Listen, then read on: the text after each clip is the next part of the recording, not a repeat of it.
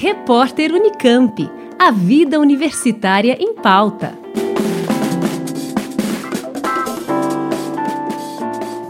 Terminam neste sábado, dia 15, as inscrições para a 21ª edição do Prêmio Peter Murani. Idealizado pela fundação que leva o mesmo nome, o prêmio existe desde 2002 e revela iniciativas científicas que abordem os temas saúde, ciência e tecnologia, alimentação e educação. O prêmio reconhece projetos que tenham proporcionado benefícios comprovados para a sociedade de países em desenvolvimento. O tema deste ano é saúde e o principal critério de seleção de trabalhos vencedores é a aplicabilidade comprovada, como explica Vera Murani, presidente da instituição. Podem participar desta nova edição todos os trabalhos que envolvam saúde, no seu mais amplo aspecto, desde uma política pública até o desenvolvimento de um novo medicamento ou um novo processo. Muito importante, e acho que é um aspecto muito específico deste prêmio e que os avaliadores levam em consideração, é a comprovação prática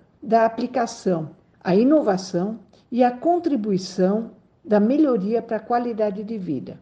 Ou seja, o trabalho tem de ser aplicável, inovador e trazer uma melhoria comprovada para a população. A candidatura de trabalhos é gratuita e é necessária a indicação de uma instituição de ensino ou pesquisa, no qual todo trabalho precisa acompanhar uma carta de indicação da instituição previamente cadastrada. Além do troféu e do certificado de reconhecimento público, a Fundação oferece prêmios em dinheiro aos três primeiros colocados. O cadastramento das instituições indicadoras e a submissão de trabalhos podem ser feitas pelo site fundaçãopetermurani.org.br até este sábado, 15 de outubro. Raquel Sampaio, Rádio Nesp FM.